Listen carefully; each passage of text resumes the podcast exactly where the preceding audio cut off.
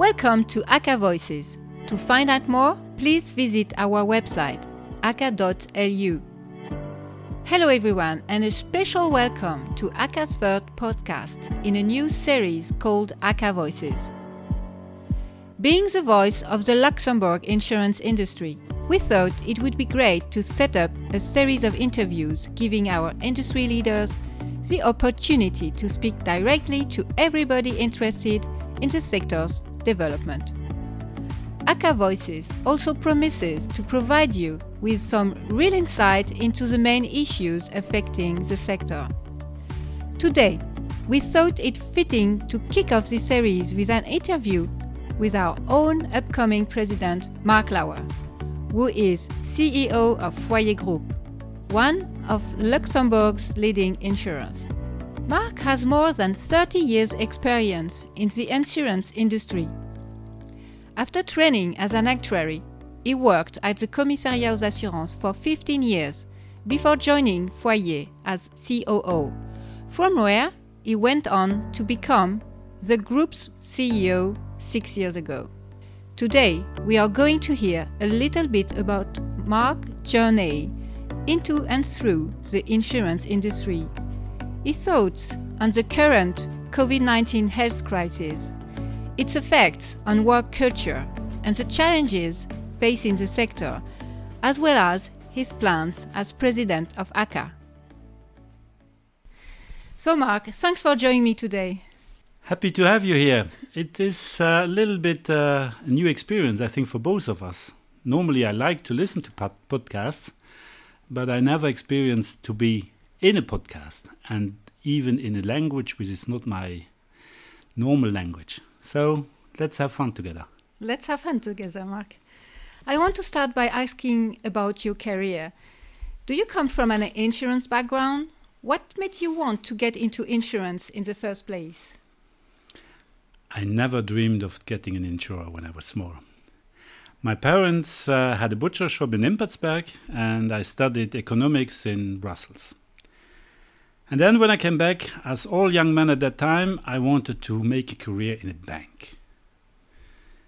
But then, coincidentally, I met uh, Victor Rod, who told me that he was trying to recruit an actuary but couldn't find any. So at that time, we found an agreement, Victor and me.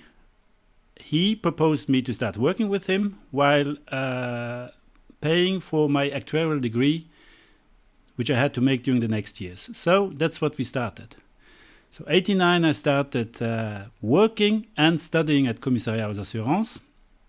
And then 1994 I joined the executive board of Commissariat, where I stayed for 10 more years, being responsible for insurance, non-life insurance and uh, reinsurance.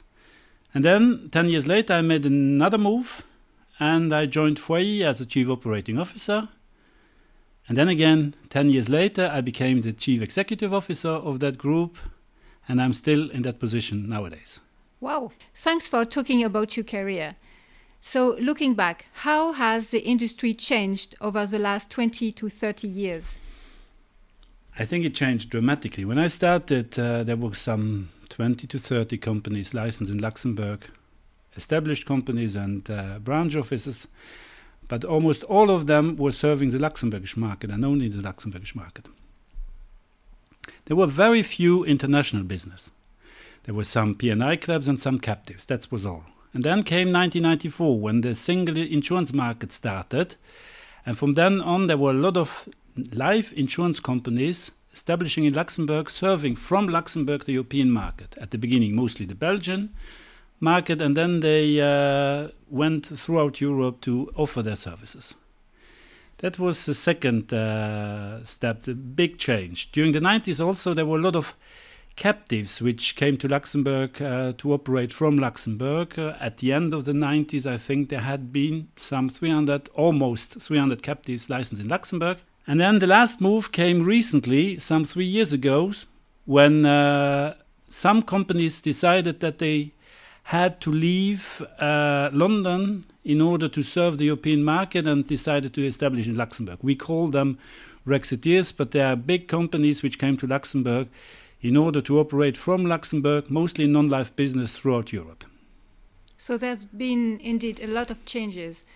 How do you think the industry has reacted to the COVID 19 crisis? I think if I had to choose two words, I think uh, efficiently and rapidly. At the beginning of uh, March, I think it was then when we uh, got declared that there was the first COVID 19 case here in Luxembourg. I have to say, at that moment, uh, my fantasy was not enough to imagine what had ha what happened to us since then. Mid May, mid March, we decided uh, to uh, go into lockdown because the government uh, recommended that to most of uh, the companies and to most of people in Luxembourg. So within a very short uh, time frame, everybody passed from an on-site operation to an off-site operation. This was a brutal change, and I think most, if not all, companies did it in a very good way in order also to protect the health of uh, their employees while continuing serving their clients. So I think it was quite efficient. On the other hand, I have to strike that the Luxembourg insurance industry, in the middle of the crisis, decided to subscribe massively to the bond the Luxembourg government was issuing in order to finance for the uh, financial consequences of the crisis. I think the commitments of the sector were up to 500 million, which is substantial compared to the size of the sector. And it is also a sign that uh, the insurance sector wants to contribute to the national solidar solidarity in order to rebuild Luxembourg post crisis. I'm sure our members can relate to that. In view of the global pandemic, what do you think are the main challenges facing the industry worldwide and in Luxembourg right now? That's a broad question, Sandrine. There are a lot. I think uh, if there is one certainty, is then it is that there is no certainty. So we have to ask ourselves a lot of questions. I think the first question which comes to my mind is how do we get out of that uh, sanitary crisis? How quick will we live will we have to live with the coronavirus for years or will it be in a year's time or 18 months time only bad memory? What will be the economical uh, consequences? How will and how quick will be the economical uh, recovery? Will telework be the new normal? And how will we balance in between uh, working on and off site and I think also a very important question is how will clients react? What do they expect in the future from insurance?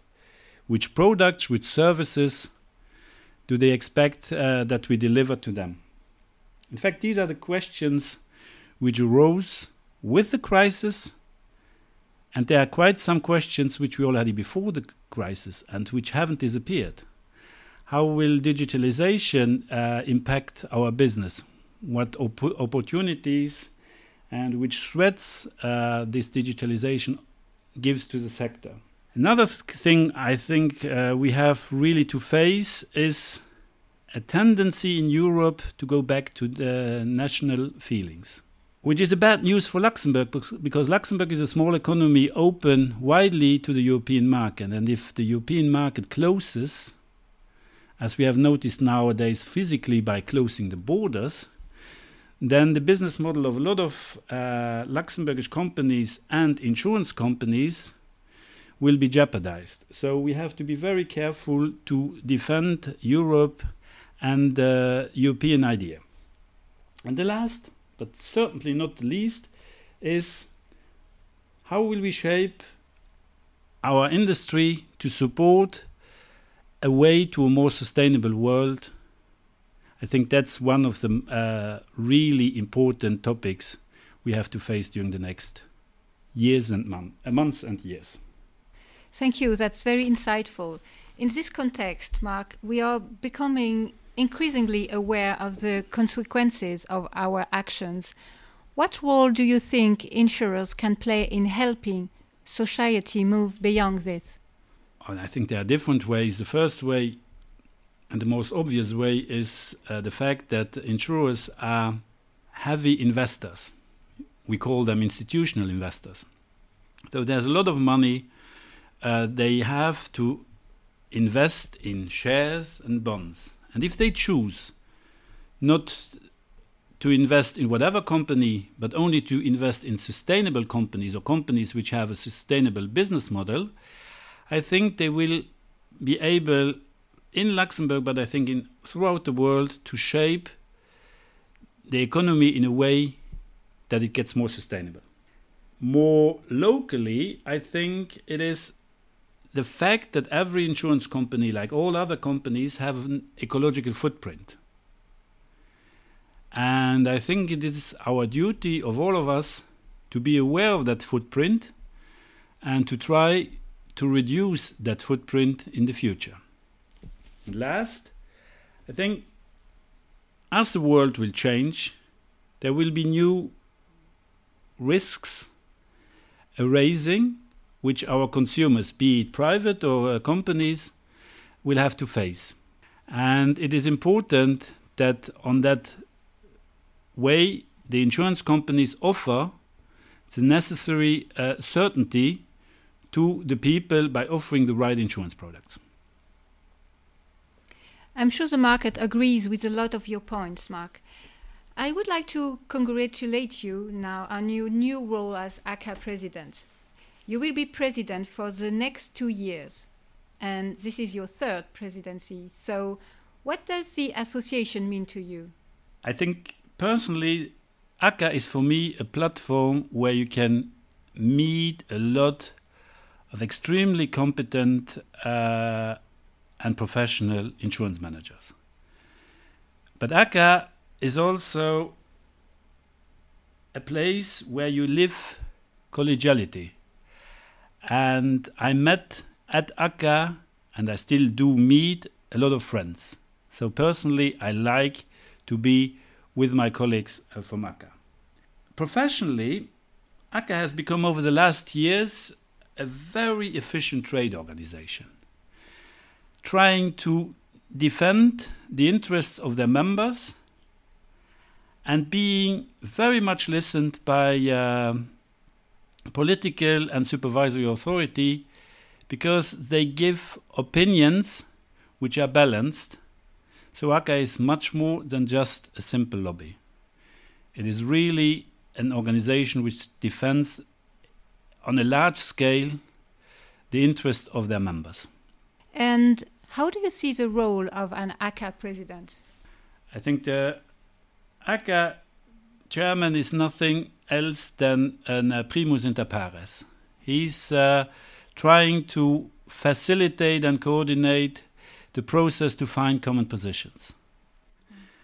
And once these positions have been taken, he's, together with the CEO of the association, Marc Hengen, also the spokesman of the opinions and positions which the association wants to communicate.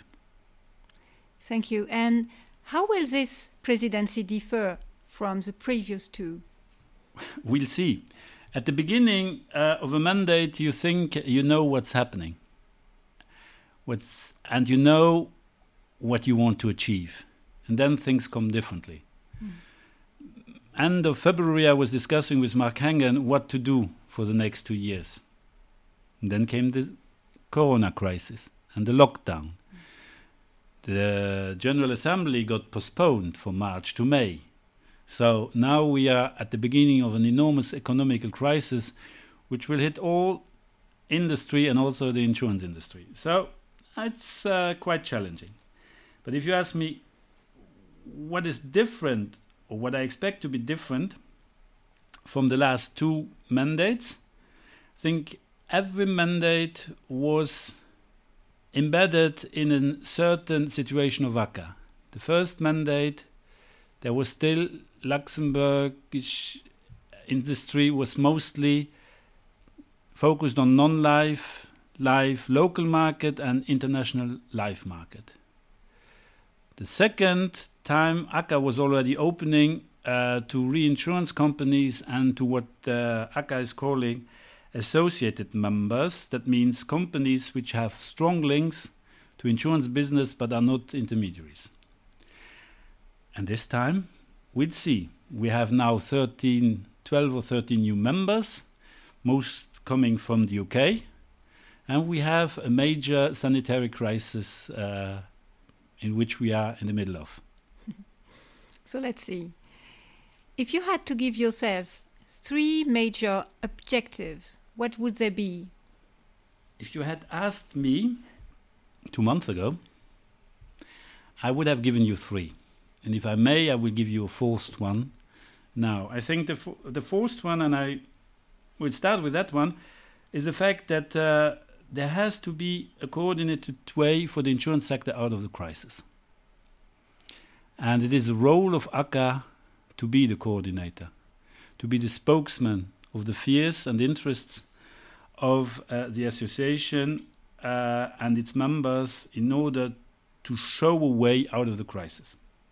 Three months ago, I would also have said that it is my ambition, and that should be the ambition of the association, to increase the, uh, the visibility of the insurance sector as a whole and its contribution to the Luxembourgish community. The insurance sector is a very discreet sector in the Luxembourgish economy, and very often people are not aware of its contribution to the national GDP, to the national wealth, and to the well working of our economy. That would have been one of my goals and continues to be one of my goals. The second is uh, related to the raising of the national feelings throughout Europe, which I already spoke about a little bit beforehand. There are more and more countries in which the national first is again an uh, raising idea, where people think that they could solve locally things better than in a European way. I think that's the wrong way, and it's definitely for a country and an economy like Luxembourg an enormous threat. And we have to fight for Europe, the European ideas, and the European single market. And the third thing is every time people speak about financial sector and insurance, and especially in crisis, they think about regulation.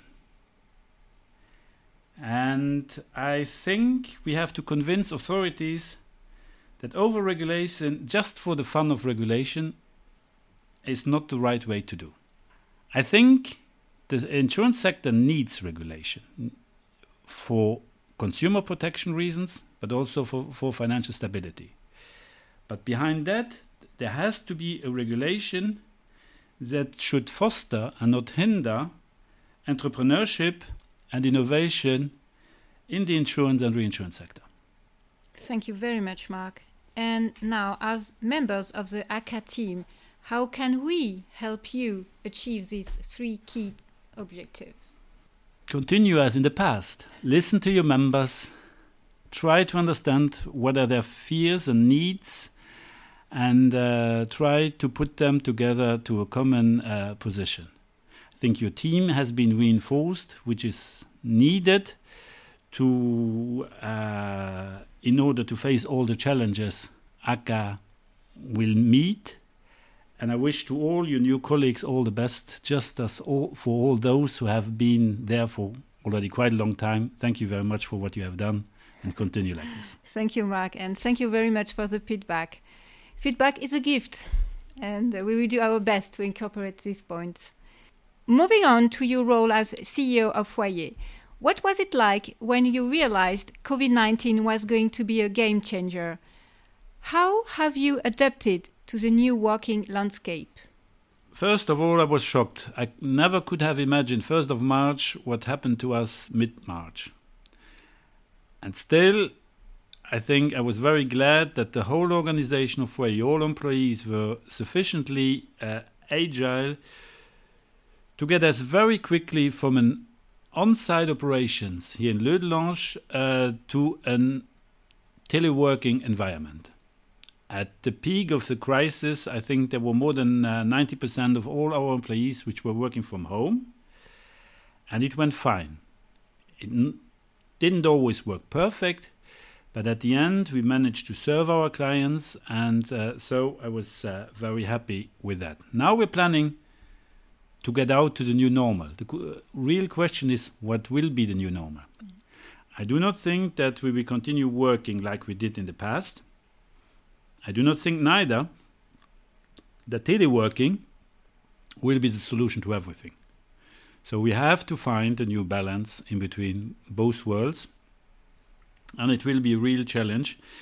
Beside uh, the challenge we have to face, like all our uh, colleagues and competitors, that uh, the expectations of our clients probably have changed and they expect different things from insurance companies than they did before the crisis. Hmm. I'm sure our listeners felt the same way. The recent lockdown has challenged people in many ways. So, what was your experience of it? What elements of your character did it bring out? First of all, I have to say that I was very lucky that I was uh, at home and that uh, my uh, that I wasn't alone. I was with my wife and with my grown-up kids, so that made it uh, easier. I think when you're in uh, such a situation, you start thinking about uh, what's really important to you, and that's what I did. And furthermore, if you ask me uh, if my character has changed, I think I'm the wrong person to answer that. I think you have to ask my wife, my kids, or eventually those I was during the last two months video conferencing with. Normally, people who have known me before the crisis have said, have never told me to be a very calm person, but rather somebody who needs all the time some action. I would guess that that hasn't changed totally. Thank you for sharing that. On a more personal note, who did you visit first and where did you first go at the end of the lockdown? I said before that I was together with my wife and my kids in the lockdown, but I also have uh, parents which are still in life and in uh, good health. But both are uh, around or over 80 years old, so they are considered as being sensible persons in that uh, sanitary crisis. I couldn't have contact during lockdown with them. FaceTime helped to speak to them, but FaceTime is not a solution to everything. So my first uh, drive somewhere to meet somebody was to meet my parents. Mark, thank you very much for joining me today and sharing us your views and insights with the market. The ACA team wishes you all the very best and looks forward to your presidency which is officially starting this Wednesday, the 27th. Thank you very much, Sandrine. I'm counting on your support. Oh, yes, I will. You have been listening to the ACA Voices podcast. We hope you've enjoyed this ACA podcast. To hear it again or share it, go to our website aca.lu and click on ACA Voices. Thanks a lot.